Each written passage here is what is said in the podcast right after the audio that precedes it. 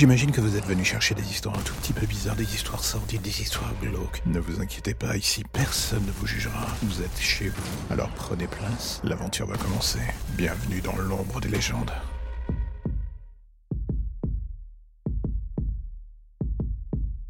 Créer une histoire, c'est un challenge pour le moins addictif. Chaque jour, on tente de se renouveler en se disant qu'on va aller voir ailleurs.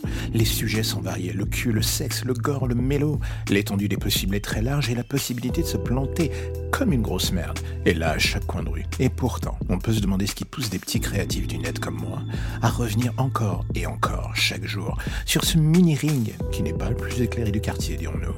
Et là, j'ai envie de dire, bonne question. J'avoue, j'en sais rien. Je me disais au début que c'était cathartique ou autre chose. Avec le temps, je ne sais pas ou je ne sais plus en fait. J'ai cette nécessité de créer dans le fond. Ça sera pas toujours le truc le plus positif du monde. Ça sera souvent bizarre ou dark en sous-texte. Mais ça évolue en fonction de mon état d'esprit. C'est ce que j'aime dans ce challenge de l'écriture. Utiliser sa noirceur pour en faire quelque chose d'autre. Quelque chose qui divertisse, qui inquiète ou qui parle aux gens au travers du micro.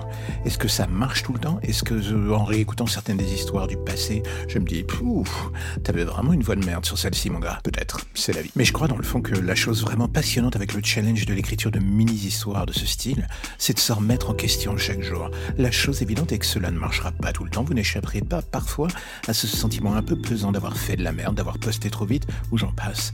Mais c'est là encore en partie ce qui fait l'intérêt de la chose. C'est mieux d'accepter de se planter avec sa communauté, de se relever et de recommencer et s'améliorer avec le temps, que de ne prendre aucun risque et choisir la route la plus simple. Du coup, j'ai envie de vous dire, si vous avez des vieux textes qui traînent dans les tiroirs, qui prennent la poussière et que vous êtes dans une phase de doute immense devant la chose et surtout le qu'est-ce que je vais bien pouvoir en faire, j'ai envie de vous poser une question simple. Qu'est-ce que cela vous coûte de prendre un risque, de leur donner une seconde vie via l'audio et de vous dire, allez, on tente l'aventure, on verra bien.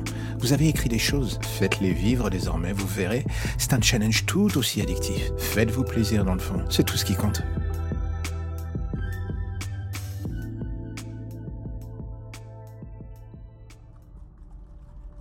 Et voilà encore un épisode qui se termine, je sais, vous êtes triste, mais ne vous inquiétez pas, je reviendrai bientôt avec de nouvelles histoires et de nouveaux contes un tout petit peu plus glauques les uns que les autres, ça ira crescendo, ça sera le bonheur, et je sais que c'est ce que vous attendez. Alors, mais entre-temps, si l'épisode du jour vous a plu, j'ai envie de vous dire, n'hésitez pas à en parler, n'hésitez pas à le partager ou à me faire des retours, vous avez l'adresse email pour ça dans la description de l'épisode.